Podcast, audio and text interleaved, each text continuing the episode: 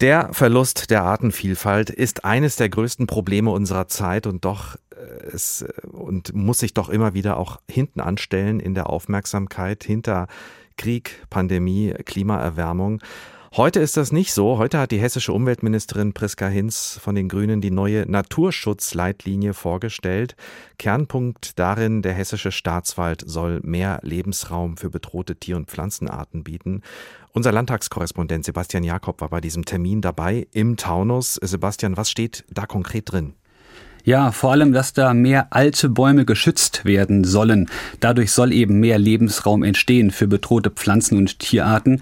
Das heißt ganz konkret, dass pro Hektar künftig zehn statt drei sogenannte Habitatbäume stehen bleiben sollen. Das sind besonders alte Bäume, die eben schützenswert sind. Die dürfen und sollen nicht gefällt werden, damit sich dort bedrohte Tiere ansiedeln können, auch die Pflanzen dort wachsen können oder dass zum Beispiel Äste runterfallen, dann verrotten.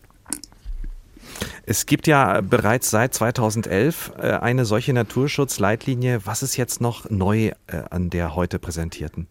Ja, um den Artenschutz noch stärker voranzutreiben, soll auch die Dauer der Holzernte verkürzt werden. Das könnte dann bedeuten, dass äh, bei der Brut weniger gestört wird, dass Jungtiere bei der Aufzucht weniger gestört werden, dass die Eltern da einfach mehr Ruhe im Wald haben.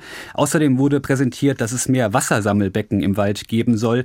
Es gibt ja eben die Trockenheitsproblematik Problematik in den hessischen Wäldern. Und wenn es dann mal regnet an den wenigen Tagen im Jahr, soll dieses Waldwasser gesammelt werden, um eben dem Boden besser zulaufen zu können. Es ging auch um Waldmoore, dass man die stilllegt, äh, besser gesagt wieder rehabilitiert und stillgelegte Quellen wieder stärker nutzt.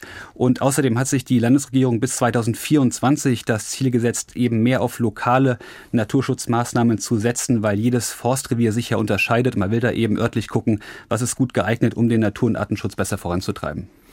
Da wird also tatsächlich eine Menge jetzt vorangetrieben. Gibt es denn Kritik an diesem neuen Vorhaben?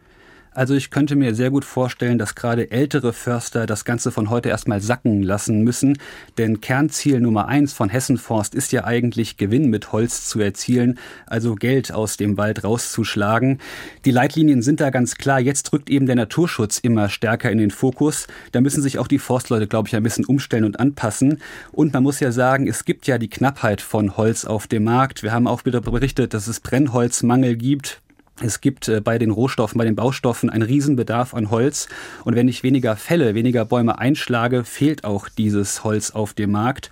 Und gerade diese alten Buchen und Eichen, über die wir sprechen, das sind eben Bäume, die dann als Lebensraum, als Habitatbäume stehen bleiben sollen. Aber wenn die alt sind, könnten die auch gut gefällt werden und viel Holz bringen. Also ich glaube, das sorgt noch für Gesprächsbedarf in der Zukunft. Und man muss auch einfach rechnen. Zehn äh, stehen lassen statt drei heißt sieben weniger Fällen. Also da wird es einen Mangel geben, vermute ich. Und das Ganze ist ein Langzeitprojekt. Also man kann jetzt nicht in den nächsten Tagen und Wochen sagen, wie das anläuft, sondern das wird jetzt in die Wege geleitet. Da muss man schauen, ob wirklich mehrere Tiere und Pflanzen sich da dauerhaft ansiedeln werden in hessischen Wäldern.